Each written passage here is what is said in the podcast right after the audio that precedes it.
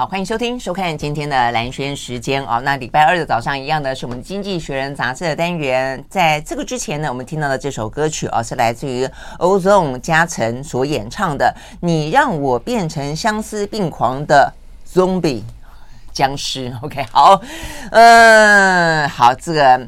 相思没关系哈，不要变成行尸走肉，每天都一样的僵尸就好了啊。好，那呃，今天一样的啊，这个《经济学人》杂志的单元，我们邀请到的是我们的老朋友，也是好朋友，早安财经文化出版社的社长沈云聪。云聪早安，大家早安。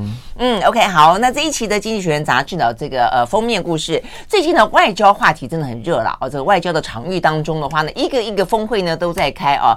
呃，这个过去这个周末呢，有呃以美国为主的啊这个峰会是。G7，那当然是这次东道主是日本了啊。那再来的话，中亚地区呢有以中国为主的这个中亚的峰会。那另外呢，中东地区的话呢，还有以这个沙乌地阿拉伯为主的，邀请了叙利亚啊，这个魁别十二年之后呢参加的中东峰会啊。所以等等的，也会看得出来呢，呃，这个全球的外交都在紧密的串联当中。因为呢，过去这些年呢，除了疫情之外啊，那这个一些地缘政治当中的地缘经济当中的变化实在是非常的剧烈啊。那大家。都还在这边合纵连横、拉帮结派当中。好，那所以呢，在这个呃场域当中，当然我们最关心的，跟我们也最直接的，就是《经济学人》杂志的封面故事，讲到了美国的角色哦。那美国的话呢，当然过去一直是老大哥啦，国际国际秩序的呃维护者哦，甚至讲得更积极一点是。呃，建立者哦，他有他自己建立的啊，这个创造出来的游戏规则哦。那但是现在的话呢，看起来状况到底是自私一分哦，还是说呢，嗯，他持续的扮演一个呃很很很负责任的哦，那么一个呃这个老老大哥哦，他当然得要面对中国大陆了哦。所以呢，这个标题就问的说，How should American lead？哦，还该怎么样的领导？那问的是拜登拜登主义哦，拜登拜登主义。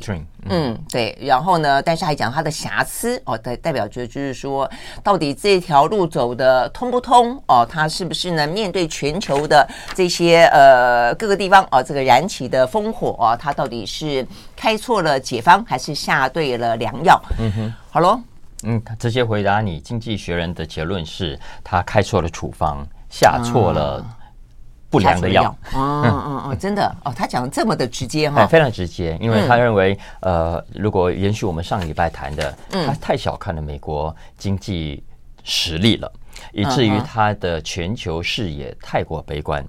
那经济学人是认为，这种过度悲观的视野很可能造成最后推出错误的政策、错误的处方来解决目前美国所面临的问题。哦，所以你是说，拜登自认为美国的经济太悲观？嗯，所以他可能假设这个是一个救火器嘛，他 封面做的是一个救火器，所以他可能觉得他必须要去救火，是，所以就用了一些过度的手段去救火。是，是就是、哦、呃，作为总统拜登的角色，他不应该是去放火，或者不是应该去助长这个火焰的燃烧。相反的，他可以很冷静的把火给扑灭下来，让未来的美中美中关系也好，世界局势也好，可以往更稳定的方向去发展。不过他可能觉得他自己正在救火啊。他可能觉得他自己正在灭火啊，没错没错。所以这一集他要分析的就是刚刚讲的封面那句话，The Biden Biden Doctrine，呃，以及他的问题。实际上，什么叫 Biden Doctrine 呢？基本上，拜登呃以及整个民主党在过去这几年来，对内呢很强调他们的目标就是希望能够为美国的中产阶级带来繁荣、带来繁盛、更好的生活。因为过去共和党执政都只照顾有钱人嘛，嗯，那民主党他要照顾的是中产阶级。同时，他要让国家更安全，同时他也要处理气候暖化的问题。嗯，那他怎么做呢？首先，当然是推出大量的产业政策，呃，推出大量的补贴，呃，透过国家的力量介入，透过贸易保护主义的推出，他们认为可以第一振兴美国国内的产业，再来可以帮助中产阶级就业，那进而降低民怨，啊，进而。能够带来跟世界更成熟的互动，特别是中国。嗯哼，嗯哼。但是经济学人说，刚刚讲的这个所谓 Biden Doctrine，所以以上讲的目标以及实际的做法是有瑕疵的，is flawed。嗯，其实应该简单讲是不对的啊。嗯，它分为两点。第一呢，他认为拜登对美国问题的诊断太过悲观，以及第二，也因为这个悲观的诊断所开出来的处方是错的。嗯，他不但没有办法解决美国的问题，反而。会让美国更弱。嗯嗯，所以一直下药下的太猛了，对不对？因为你刚刚讲悲观，这个这个部分我不知道，我至少在我自己有有部分的认知，一直觉得说呢，美国在尤其是在地缘政治上，我们先不讲经济，有地缘政治上，不过地缘政治的的背后也是一个经济的原因啊，就是说美国它拥有非常强烈的危机意识跟忧患感。嗯、那这个部分的话呢，让他一直觉得说中国大陆的呃崛起是一个非常强大的威胁。那即便过去这些年，我们听到呢，习近平不断的说在还有太平洋之大，呃，世界之大，容得下两个强权。但很显然的，美国就不打算让两个强权能够并存啊，他就一一直认为说，他必须要远远的把这个中国抛在脑后。那因为那么强大的。危机感啊，那因此让他呢，就是开始啊，进行了一连串的在经济上的，在这个政治上的，也就是所谓的科技冷冷战的围堵。他讲的是这一部分吗？一点都没错啊。他分成几个方面来解释为什么他认为拜登是错的，而且最后的开出处方很可能反而带来伤害。首先，第一个回答你刚刚讲的问题是经济上的。嗯，他就说，其实之前我们在上个礼拜还是上上礼拜我忘了啊。呃，尤其封面故事谈的就是美国的经济。经济学人基本上认为，美国的经济比大家想象中还要来的强大。要知道，在人口来说，美国只占全球百分之四的人口，可是呢，全球的产出当中，经济产出当中，美国占了百分之二十五。嗯，而且这样的比率，从一九八零年代以来，虽然大家一直都在唱衰美国，都在说美国完蛋了，美国弱了，但是刚刚讲的这个比例，从一九八零年代一直维持到现在，没有下降。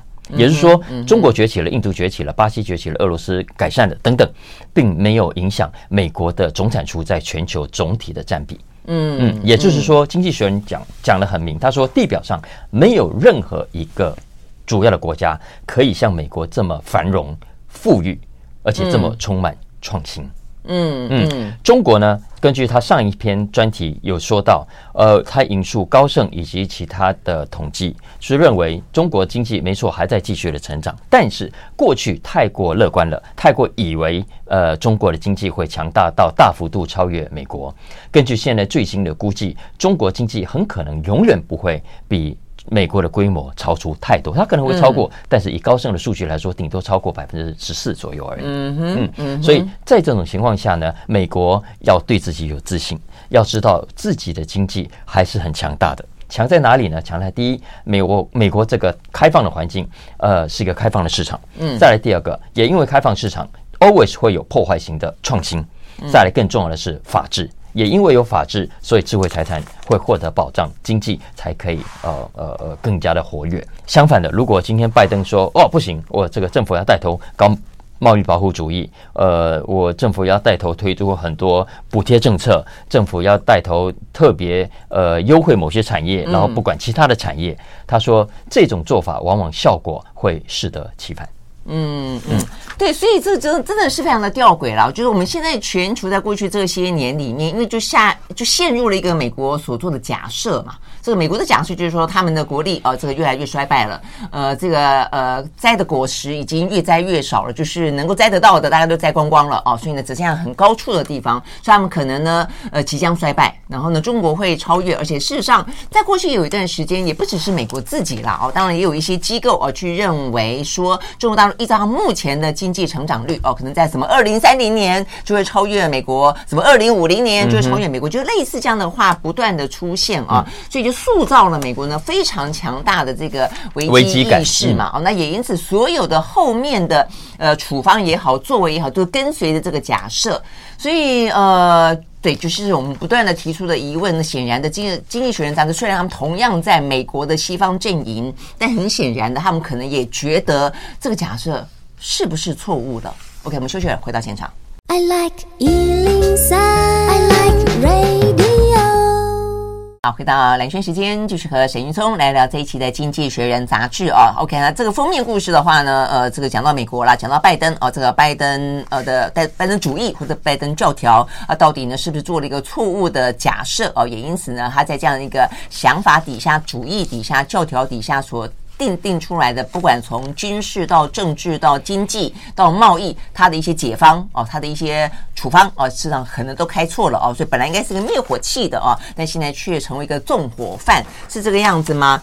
呃，我觉得这本事实上在台湾，因为就是在这个他的，我们就跟着美国走得很很。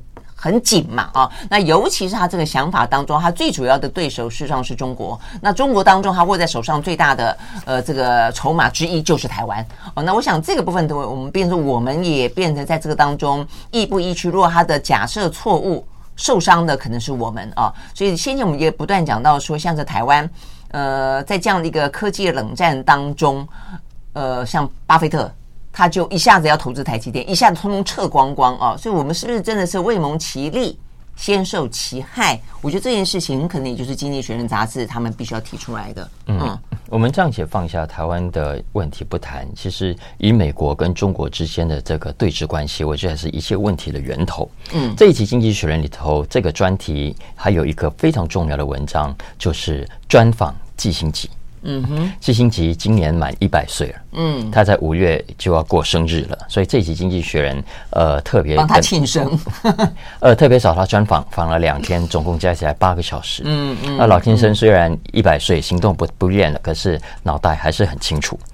季辛吉就哎，真的太厉害了！我我我很仔细去去去去看了这篇文章，然后我还去听了季辛奇的这个访谈的内容。老先生真的是一百岁了，真的不可思议。而且他现在还在准备写两本书，其中一本谈 AI，啊，还谈 AI 哈？对对对，真的是 我们如果一百岁可以活到这个样子。季辛吉对目前美中的情势的分析是这样的，他认为，呃，中美现在正在往冲突的路上走。嗯，为什么呢？因为中国跟美国。这两个国家现在都在说服自己，说对方是我未来战略上的重大威胁。嗯哼，所以我不能等到问题也更严重，我不能等到你做得更大、更强大，等到你准备得更好，我再采取行动。不行，我从现在开始就要想办法。呃，把你给打下去，把你给压下去，防范于未然。是是是，哈。所以呃，从这个角度来看，基辛格其实蛮担心，就是如果美国跟中国没有办法在五到十年之内达成呃某种的相互理解，进而呃呃和平相处的话，那可能未来的冲突会很难避免。嗯，那为什么五到十年呢？他就是认为 AI 未来的发展会非常的可怕。因为 AI 可能会带来大规模的破坏性的的的后果，擦枪走火。是是，所以所以呃，他认为美美中之间必须赶快的找到共识。嗯，而经济学人认为，目前拜登的美中关系最大的一个问题，就是呢，他把正确的好的政策跟美国优先政策混在一起。嗯哼。OK，就是说，呃，你某种程度为了促进全球贸易，对美国全球的创新跟经济有帮助，你推出的政策可能是好的，嗯，但是呢，你同时如果又喊出什么让美国优先，要干嘛干嘛的，其实它造成最大的问题是，就是你会让中国怎么去看你？嗯，现在在美国，在中国眼中，你美国搞的这些事情，你拜登搞的这些事情，都是冲着我们中国的来，嗯嗯，所以呢，呃，如果接下来无限上纲所谓的贸易对抗。其实反而会让美国站不住脚，嗯嗯，这站不住脚就会造成经济学人要点出的第三个问题，就是美国拜登了啊，他现在这个政策如果继续走下去的话，就会影响到他与同盟国之间的关系，嗯，因为你看到嘛，拜登现在一边哦，NATO 啊，北大西洋工业组织啊，欧洲啊，你们要来支持我啊，呃，我支持你们，但是另一方面呢，他又关起门来搞自己的经济国家主义，就把其他盟友都挡在门外。这其实看在盟国眼中是非常担心的，因为说哦，你要打仗，我跟你一起去打，嗯，可是你要发展经济的时候，你关起门来，你一直发展，你对对你们美国美国自己的企业好，你把我们欧洲管的绑在门外啊，所以，但是要知道，对中国而言，如果真的跟中国起冲突，对你美国虽然有伤害，但是那伤害相对比较小，反而对我们欧洲的伤害是比较大的。待会我们另外一个题目可以聊到，经济学人特别去调查。对中国经济的依赖度，嗯，结果发现欧洲国家普遍都比美国要来得严重，尤其是主要国家啊。所以在这种情况下，欧洲就会想啦，呃，第一，美中如果继续这样子冲突下去；第二个，美国如果继续关起门来搞经济国家主义，只补贴自己国家的企业，那对于欧洲的企业来说，会不会造成很大的伤害？会不会带来更高的风险？嗯哼，嗯哼，所以这个是经济学人认为拜登呃开错的几个处方所可能造成的影响。嗯，但如果说顺着这个欧洲，呃，顺着这个《经济学人》杂志这样的一个逻辑的话呢，现在欧洲呢不断的，尤其是马克宏了最鲜明啊，这个主张所谓的战略自主，主主张所谓的欧洲应该要走自己的第三条路，不要成为美国的附庸，就更加可以理解了嘛，哦，OK 呢，所以呢，在这次的 G7 的峰会里面，如果大家有仔细看的话，我倒觉得可以再观察看看了啊，这个拜登是不是又稍微的感受到了啊，这个来自于欧洲这些国家给他的压力啊，就他也同意了，他说呢，我们不脱钩，我们只是呢要去风险化，而但我们不脱钩。这部分的话，这至少是欧洲在过去一段时间不断不断强调的哦，因为某个程度他们有点被美国压着哦，要跟中国脱钩。好，所以呢，就是事情怎么发展下去，我们休息完呢就来聊聊欧洲跟中国的关系。嗯。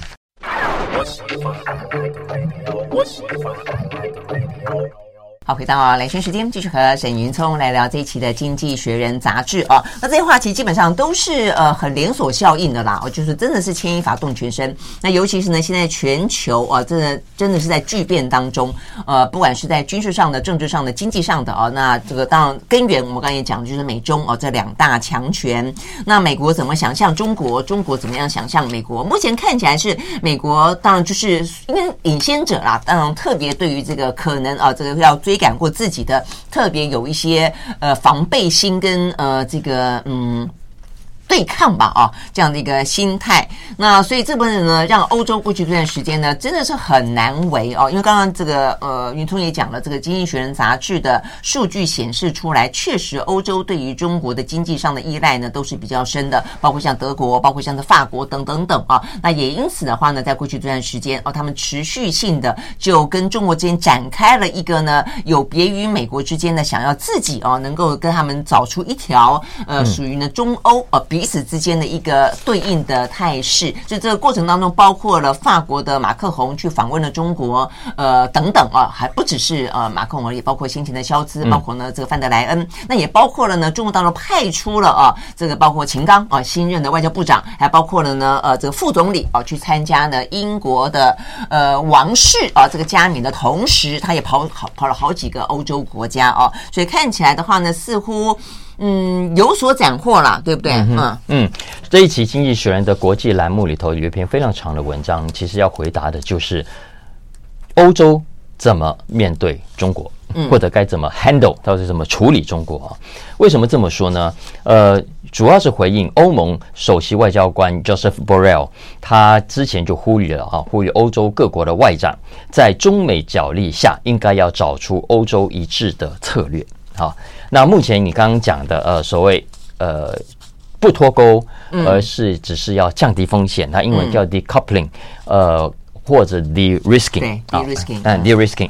那这句话其实是欧洲执委会、欧盟的执委会主席呃最早喊出来的。那现在呃成为大家觉得欧洲可以走的一条路啊。嗯。但至于是这条路接下来怎么做，然后要采取什么样的政策，老实说，目前为止没有人知道。嗯。OK，欧洲。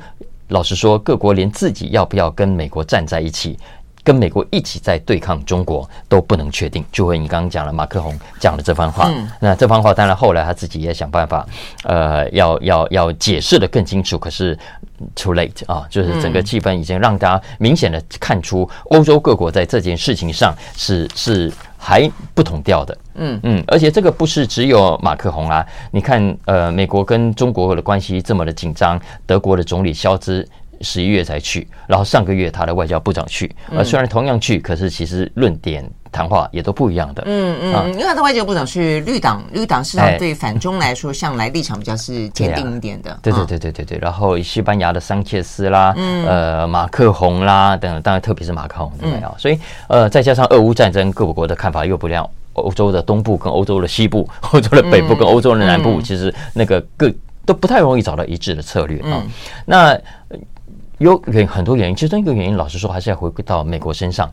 因为没有人知道美国到底接下来想怎样嘛。嗯，OK，拜登是说了一套没错，可是最近我们可以看到了，不管是财政部长耶伦还是 Jack Sullivan，嗯，呃，其实谈话都开始转调了。嗯，是啊，美中一直都想办法在联络啊，只是说中方过去这段时间看起来还蛮不甩他的，那现在已经已读有回了嘛，哦，只是回的慢一点而已。嗯，那回了之后，呃，是否就代表美国从此要改变他过去这两年的鹰派的立场呢？又恐怕未必，因为现在根据民调显示，呃，美国的国会议员也好，特别是众议院，然后各种的民意调查也好，有越来越多人敌视中国。嗯，OK，然后再加上在这种敌视中国的氛围底下，二零二四年谁会上来？是共和党的 DeSantis，还是川普，还是拜登？那？会带来接下来后续什么样的结果？其实反而让欧洲很难去适从，因为要知道，从二战以来，美国之所以可以呃让这些盟友放心，是因为不管谁上台当总统，他的外交政策都有一贯性。嗯哼。可是这个一贯性被川普给破坏了。嗯。那现在的拜登某种程度也不敢离川普的路线太远。嗯。所以造成的结果是，现在欧洲的盟友对美国，你这位过去可以信赖的老大哥，现在也持了某种的怀疑的态度。所以在这种情况下，欧洲呢要找出你说大家都共同愿意接受的策略是相对困难的。嗯，再加上在实际上，他们现在发现欧洲跟中国之间的关系密切程度远远比中国高。这一期《经济学人》呃有引述 Morgan Stanley 的统计啊，呃，比方说以上市公司的营收获利来说，呃，美国上市公司的营收来自中国的大概占百分之四。嗯哼，可是欧洲的上市贵公司来自中国的营收占了百分之八，也就是比美国多了一倍。嗯哼，呃，如果从跨国企业的投资来说，美国跨国企业的投资大概占呃百分 GDP 的百分之一，可是呢，欧盟占了百分之二。经济学人这一期这个专题又做了一个调查啊，叫做“中国总铺险”，中国总铺险啊啊啊呃，然后他去去找六个主要欧洲国家对中国经济的依赖的程度。这六个国家分别是德国、荷兰、法国、意大利、西班牙。他把英国也算在里面，虽然已经脱欧了。呃，再加上跟做美国来做比较啊，结果他们发现，而且这个数据啊是在疫情前，嗯啊，二零二零年的数据。结果，这个呃，这个调查它根据三个重要指标，一个是货物的出口，另外一个服务业的出口，以及第三个企业在中国的营收。结果他们发现呢，欧洲啊，这十年来，过去这十年来，对中国经济的依赖大幅提高。嗯哼，二零一一年的时候，跟中国大概占比只有它百分之三点九，现在已经占到百分之五点六，将近六了。嗯啊，相较之下，美国只有四点五。嗯嗯，从二零二二年。二零零二年，对不起，二零零二年到二零一九年，欧盟跟中国之间的贸易往来成长了百分之四百二十八。嗯，OK，嗯嗯，当然，欧洲自己国家为什么我们刚刚讲它没有办法达成一致的结论的原因，也跟他们不同的国家呃对中国依赖程度是不一样的。嗯、我们刚刚讲是总体欧洲这六个国家的平均，但实际上六可以分成三个等级。欧洲这六个国家里头，对中国依赖度最低的。是意大利跟西班牙，大概只占百分之一到二，但是英国跟法国就相对比较高，带占德国更高，所以英国、德国大概百分之呃，英国跟法国大概百分之四点五，而德国呢百分之九点九，嗯。啊，所以你就知道其实为什么呃，消失呃大张旗鼓的很快就跑去中国啊，所以也是说，接下来如果中美继续这样对抗，然后欧盟又要站到美国这一边。一起干的话，嗯，那其实对欧洲的伤害是非常大的。这也是我们刚刚前面讲的，会喊出 de-risking，会喊出要降低风险，而不是完全脱钩的一个很重要的背景。嗯嗯嗯，就变成说，呃，事实上，在过去川普当总统的时候，他是突然之间就退出了一大堆什么国际的组织啊、国际的联盟啊，比较是在外交上的撤退。嗯、这部分的话呢，欧洲也跟也很难跟啊，根本没有办法跟。嗯、但是现在的拜登，他是在很多经济上面，呃，要这个欧洲跟着去制裁中国。嗯，但是问题是因为依赖度这么高的关系，所以当你跟着美国走，有一定走上自毁之路。所以对他们来说，当然要重新盘算盘算才对。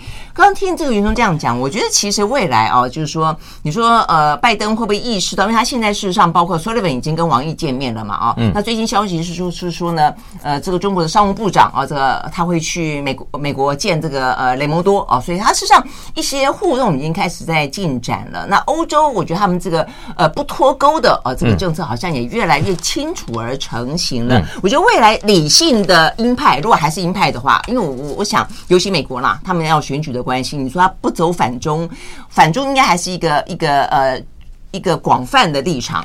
但是呃，怎么个反法？我觉得它里面的理性成分应该会越来越高。这个理性就是说，不是那么的情绪化的，不是那么这个就是。逢中必反的，而是维持某种呃自己的利益也算在里面，也算清楚一点的这样的一个立场吧。嗯，这个刚刚讲的理性可以分为两点来回答你。嗯，就第一个呢是，其实欧洲自己也知道，中国对他来说也的确还是一个战略上的威胁。对他不只是威胁美国，也威胁到你欧洲自己。四年前，欧洲就已经有一份战略研究报告指出，中国可以是你的经济伙伴，但它也会是你未来一个重要的 systematic 的对手的的 rival 的对手，而且呃。呃呃，你不要忘了，这个对欧洲来说，很多重要的原料，你未来要发展都还是得靠中国。嗯，啊，比方说，你看稀土，嗯，它对中国稀土的仰赖程度也远远比美国要来得高。所以，其实疫情期间，欧洲已经开始了一个叫做 “Friend Sharing” 的计划。之前我们有聊过，也就是说，我现在对中国的依赖程度越来越高了。不行不行，因为我们知道未来如果继续仰赖它，恐怕会有问题。所以，欧洲很多国家就已经展开分散风险的做法，也知道这个事情重要性。所以，欧洲在当时就推了一个一个法案，叫做 “Critical Raw Material Act”，就是关键呃原物料。法案。啊，目标呢，希望到二零三零年，呃，没有任何原料会来自单一国家的比例超过百分之六十五，因为俄罗斯的关系嘛。对对对，俄罗斯跟跟中国。就希望可以适度降低对中国的依赖啊。当然，第一个让美国开心喽，那第二个也是很理智的，回到符合自己欧洲长期的经济稳定的利益。嗯，对啊，所以我觉得关键就是在“单一”这个字了哦。那个欧俄乌战争给了欧洲很大的教训嘛，就过度依赖俄罗斯的能源，所以同样的对中国，所以我觉得这种重点在于说，当你去风险化。避免单一依赖中国大陆这个市场的时候呢，在半导体的话题当中，去去去风险化就包括了台湾。我觉得这件事情事实上是我们也必须要去提高警觉的，因为他们也不想过度依赖台湾嘛。所以英国首相苏纳克在参加 G7 的时候，他话就讲了大白话，他是里面讲的最白的一个人。他说我们不要依赖过度依赖台湾。好，所以这个话题其实讲到美中哦，那但是呢，对台湾当然还是牵连其中的。好，我们休息了，再回来现场。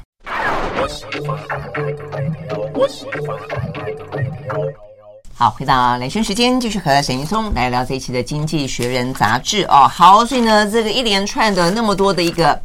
国际之间啊，这个你来我往，高手过招了啊，都在慢慢的微调，找到一个最棒的啊，有利于自己国家的一个有利的位置啊，不管就军事上、政治上跟经济上。好，那我们刚刚讲到了苏纳克啊，所以苏纳克等于是在继呃法国总统马克宏讲到说呃这个嗯欧洲自主，然后呢呃这个战略自主之后，另外也是挑明了讲啊，这个呃不只是对中国，包括对台湾都要避免。过度依赖啊，那他在呃日本讲这个话，但是前英国首相呢特拉斯呢，诶来台湾呢讲另外的话啊，他讲说哦这个。呃，主张呢这个经济北约，而且这个部分也是我们的总统蔡英文呢，马上啊，这个等于是有点像两边在打球吧啊，这个他是一抛出一个经济北约的球，我们马上接的正着，我们就对，我们就希望我们能够呢像是呃加入经济北约一样啊，那意思就是说我们在欧洲的啊这个北约的保护伞底下。这个听起来，坦白讲啊、我们当然会很欢迎啊，这个北约把我们当自己人了哦。但是呢，呃，从一开始，美国说要给台湾准北约的地位。一直在每一个法案当中，很多法案都提到过，但从来没有成真过。你就会知道说呢，这个经济北约啊，说归说哦，尤其是呢，特拉斯是卸任的总呃总理啊首相，那真正大权在握的，主掌了英国的呃方向舵的，事实上是苏纳克。但苏纳克却说要脱离台湾的过度依赖哦。所以这个到底我们该怎么样子去听这两个 现任跟现任首相的话，应该很有意思吧？啊，呃呃，其实也没有。这一期《经济学人》虽然也有一篇谈到特拉斯啊，呃，但其实那个语调是调侃他，就直接调侃、讽刺他，还蛮蛮蛮直接的。那跟这个。英国他们那个他跟他同党的那个国会议员一样哈，对，因为其实对经济学人就说了，从英国外交部的角度看起来，特拉斯现在就一介平民，就一般的老百姓啊，呃，当然，所以任何老百姓都可以去哪里演讲，然后讲任何的话啊，对任何的外交政策指指点点。但是呢，他就说，呃，特拉斯跟一般老百姓不一样的地方是，一般老百姓不会花政府的钱，用政府请来的保镖陪着他出国讲这样的话。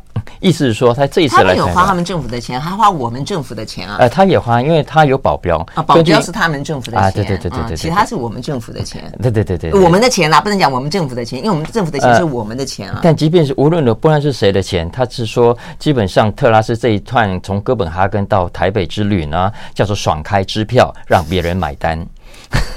他说：“其实照理说呢，真的蛮讽刺的，嗯，讲的很直接吧，啊，就是说，照理说，以特拉斯他的从政记录，你看他当首相也不过就是九月六号到十月二十号，四十五天的这段期间啊。那他说，在这种情况下，还有人要听他讲话，也实在让人意外。不过他自己显然玩的很开心。”啊，呃，特拉斯就说我很享受这种自由，因为我可以讲很多以前在政府的时候我不能讲、不能做的事情。嗯，那经济学人说这种话呢，在特拉斯讲起来，看起来呢就是所谓政客版的 Make a Wish Foundation。嗯，什么叫 Make a Wish Foundation 呢？那是美国很有名的一个，是美国很重要的一个组织哦。它这个组织的任务呢，就是帮助帮助呃癌症末期的孩子实现愿望。嗯，不是很多孩子很很小，然后就得癌症，然后呃想说他生前还有什么愿望，我们可以帮他实现啊。例如想去白宫见见总统啦，想要见见蝙蝠侠啦，想要见见 Stephen Curry 啦，想要见见 LeBron James 啊，或者见见什么棒球明星。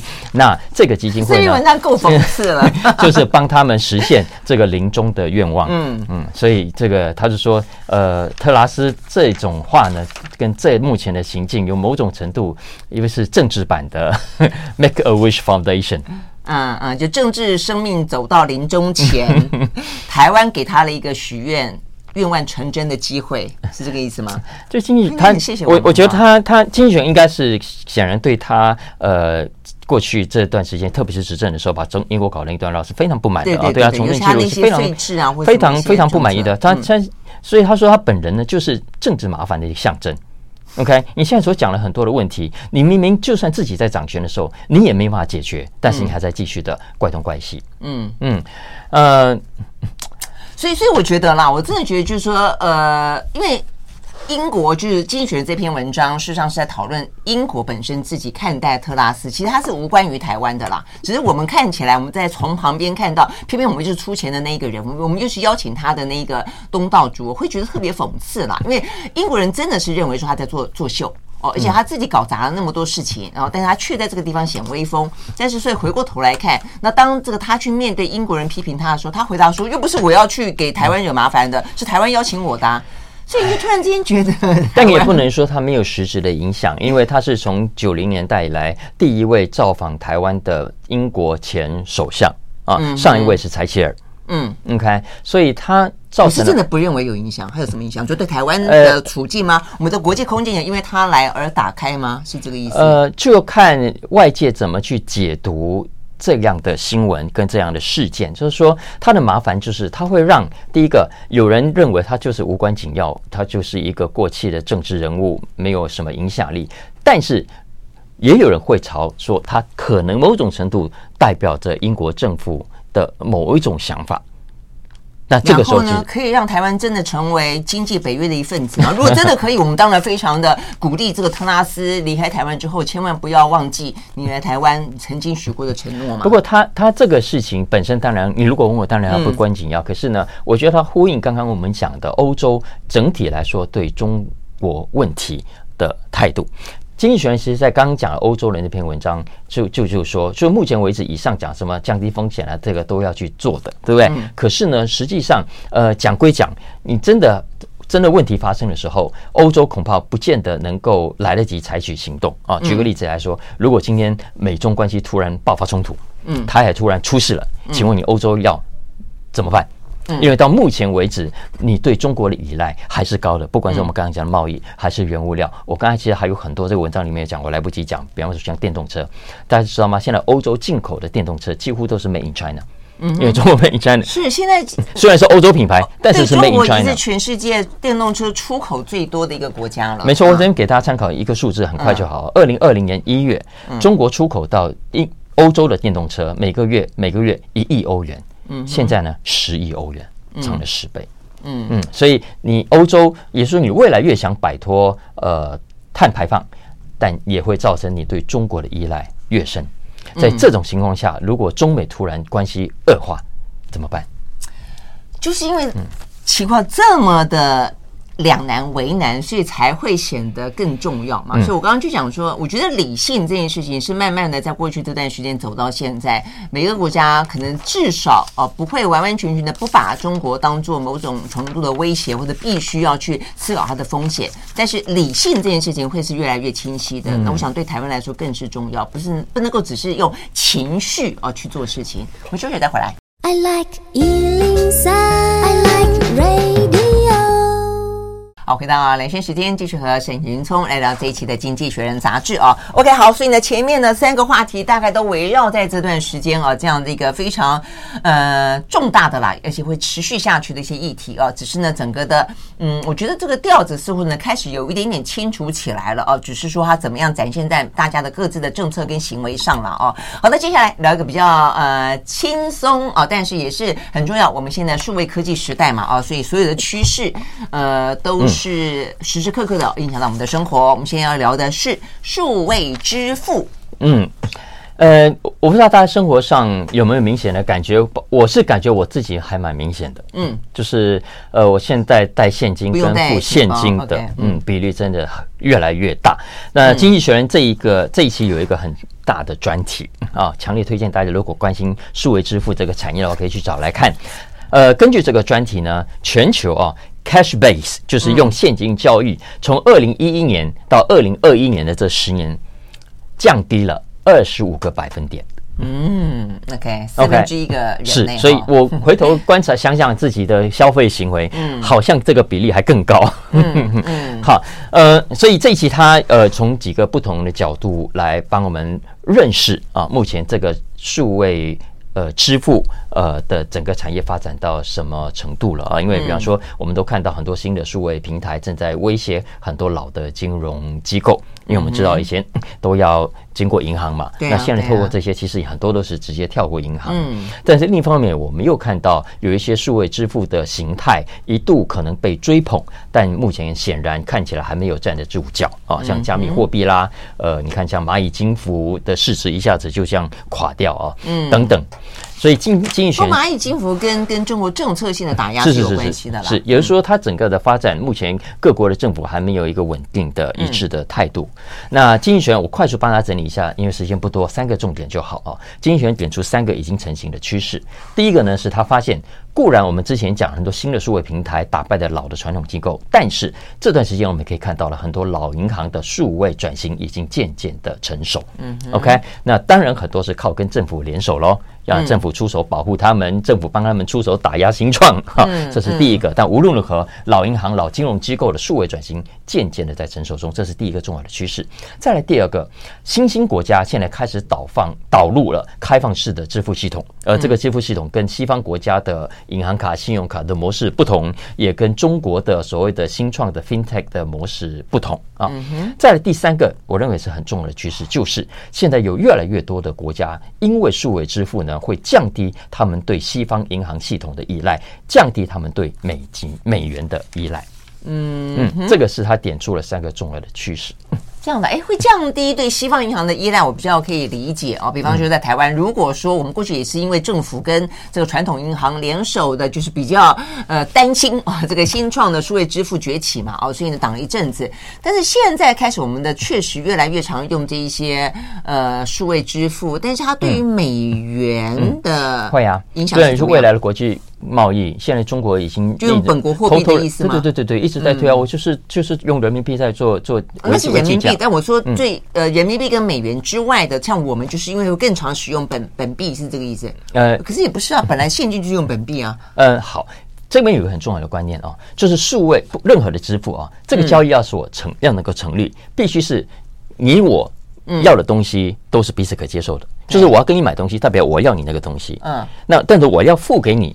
的东西就必须是你愿意接受。所以你刚才讲的这个数位支付就是国际贸易，是国际贸易，日常的生活主要是国际贸易。所以呃，所以这个是呃整个数位支付现在正在发展中的趋势，大家关心可以去看。因为时间的关系，我们没办法讲。嗯，OK，好哦。我想呢，这个对台湾来说也是真的哦。就是当我跟沈云聪都已经开始呃用数位支付的时候，特别是沈云聪。代表这个啊趋势潮流应该是蔚然成型了。我 是科技接受度最慢的那个人，真的是这个落后指标，落后指标。OK，好，我们时间到了，下周在同一时间再会，拜拜。